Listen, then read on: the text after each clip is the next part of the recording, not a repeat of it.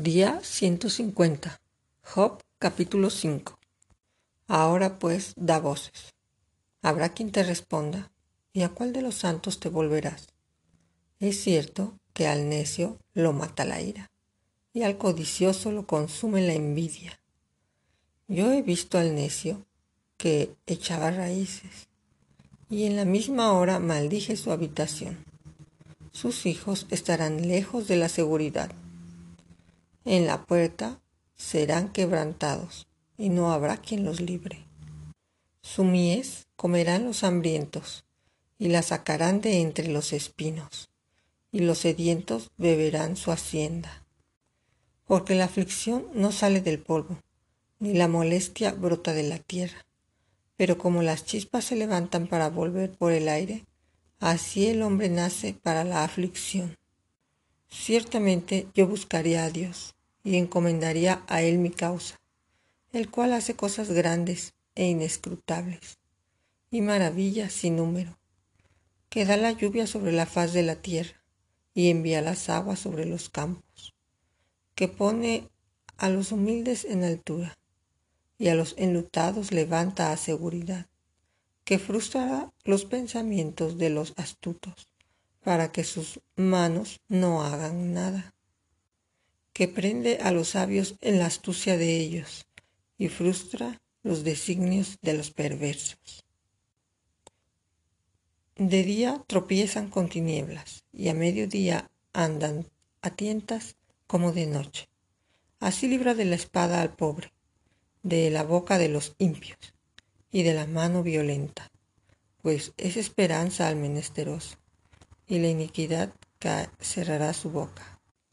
He aquí, bienaventurado es el hombre a quien Dios castiga. Por tanto, no menosprecies la corrección del Todopoderoso, porque Él es quien hace la llaga y el que la vendará. Él hiere y sus manos curan. En seis tribulaciones te libra, y en la séptima no te tocará el mal.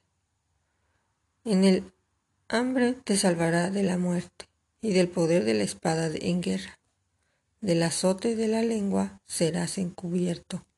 No temas la destrucción cuando viniere. De la destrucción y del hambre te reirás, y no temerás de las fieras del campo, pues aun con las piedras del campo tendrás tu pacto, y las fieras del campo estarán en paz contigo. Sabrás que hay paz en tu tienda, visitarás tu morada y nada te faltará. Asimismo, echarás de ver que tu descendencia es mucha, y tu prole como la hierba de la tierra. Vendrás en la vejez a la sepultura, como la gavilla de trigo que se recoge a su tiempo. He aquí lo que hemos inquirido, lo cual es así, óyelo, y conócelo tú para tu provecho. Capítulo 6 Respondió entonces Job y dijo, Oh, que pesasen juntamente mi queja y mi tormento, y se alzasen igualmente en balanza, porque pesarían ahora más que la arena del mar. Por eso mis palabras han sido precipitadas. Porque las saetas del Todopoderoso están en mí, cuyo veneno bebe mi espíritu, y terrores de Dios me combaten. ¿Acaso gime el asno montes junto a la hierba? ¿Muge el buey junto a su pasto? ¿Se comerá lo desabrido sin sal? ¿Habrá gusto en la clara de huevo? Las cosas que mi alma no quería tocar son ahora mi alimento. ¿Quién me diere que viniese mi petición y que me otorgase Dios lo que anhelo y que agradara a Dios quebrantarme? Que soltara su mano y acabara conmigo. Sería aún mi consuelo. Si me asaltase con dolor sin dar más tregua, que yo no he escondido las palabras del santo. ¿Cuál es mi fuerza para esperar aún? ¿Y cuál mi fin para que tenga aún paciencia? ¿Es mi fuerza la de las piedras o es mi carne de bronce? ¿No es así que ni aun a mí mismo me puedo valer y que no todo auxilio me ha faltado? El atribulado es consolado por su compañero, aun aquel que abandona el temor del omnipotente. Pero mis hermanos me traicionan como un torrente. Pasan como corrientes impetuosas que están escondidas por la helada y encubiertas por la nieve, que al tiempo del calor son deshechas y al calentarse desaparecen de su lugar, se apartan de la senda de su rumbo, van menguando y se pierden. Miraron los caminantes de Temán, los caminantes de Seba esperaron en ellas, pero fueron avergonzados por su esperanza, porque vinieron hasta ellas y se hallaron confusos. Ahora ciertamente como ellas sois vosotros, porque habéis visto el tormento y teméis. Os he dicho yo, traedme y pagad por mí de vuestra hacienda. Libradme de la mano del opresor y rendidme del poder de los violentos. Enseñadme y yo callaré. Hacedme entender en qué he errado. Cuán eficaces son las palabras rectas. Pero, ¿qué reprende la censura vuestra? ¿Pensáis censurar palabra y los discursos de un desesperado que son como el viento? También os arrojáis sobre el huérfano y caváis un hoyo para vuestro amigo. Ahora pues, si queréis, miradme, y ved si digo mentira delante de vosotros. Volved ahora y no hay iniquidad. Volved aún a considerar mi justicia en esto. ¿Hay iniquidad en mi lengua? ¿Acaso no puede mi paladar discernir las cosas inicuas? Capítulo 7 ¿No es acaso brega la vida del hombre sobre la tierra, y sus días como los días del jornalero? Como el siervo suspira por la sombra, y como el jornalero espera el reposo de su trabajo, así he recibido meses de calamidad, y noches de trabajo me dieron por cuenta. Cuando estoy acostado digo, ¿cuándo me levantaré? Mas la noche es larga y estoy lleno de inquietudes hasta el alba.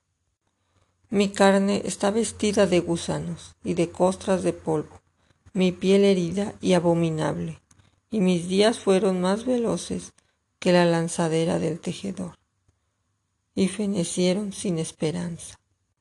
Acuérdate que mi vida es un soplo, y que mis ojos no volverán a ver el bien. Los ojos de los que me ven no me verán más.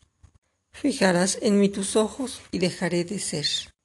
Como la nube se desvanece y se va, así el que desciende al Seol no subirá, no volverá más a su casa, ni su lugar le conocerá más.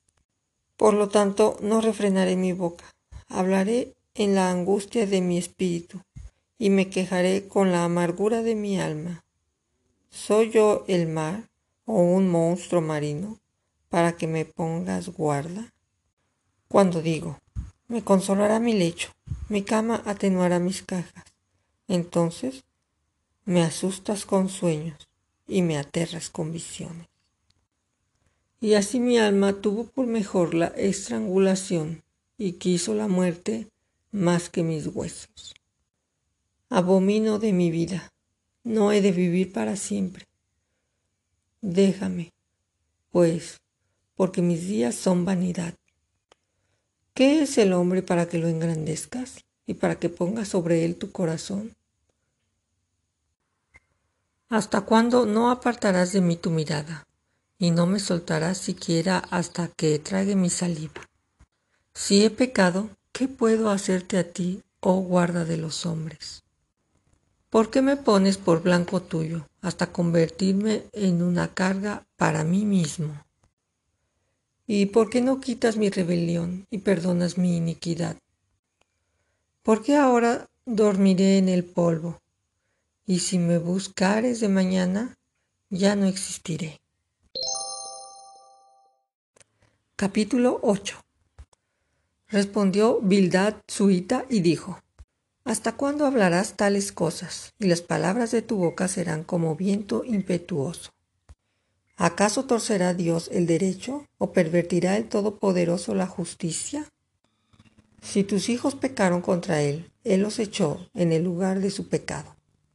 Si tú de mañana buscares a Dios y rogares al Todopoderoso, si fueres limpio y recto, ciertamente luego se despertará por ti y hará prosperar la morada de tu justicia. Y aunque tu principio haya sido pequeño, tu postrer estado será muy grande. Porque pregunta ahora a las generaciones pasadas, y disponte para inquirir a los padres de ellas pues nosotros somos de ayer y nada sabemos, siendo nuestros días sobre la tierra como la sombra. No te enseñarán ellos, te hablarán y de su corazón sacarán palabras. ¿Crece el junco sin lodo? ¿Crece el prado sin agua? Aún en su verdor y sin haber sido cortado, con todo se seca primero que toda la hierba. Tales son los caminos de todos los que olvidan a Dios, y la esperanza del impío perecerá, porque su esperanza será cortada, y su confianza es tela de araña. Se apoyará él en su casa, mas no permanecerá en ella en pie. Se asirá de ella, mas no resistirá. A manera de un árbol está verde delante del sol, y sus renuevos salen sobre su huerto. Se van entretejiendo sus raíces junto a una fuente y enlazándose hasta un lugar pedregoso. Si le arrancan de su lugar, éste le negará entonces diciendo, nunca te vi. Ciertamente este será el gozo de su camino, y del polvo mismo nacerán otros. He aquí Dios no aborrece al perfecto, ni apoya la mano de los malignos aún llenará tu boca de risa y tus labios de júbilo. Los que te aborrecen serán vestidos de confusión, y la habitación de los impios perecerá.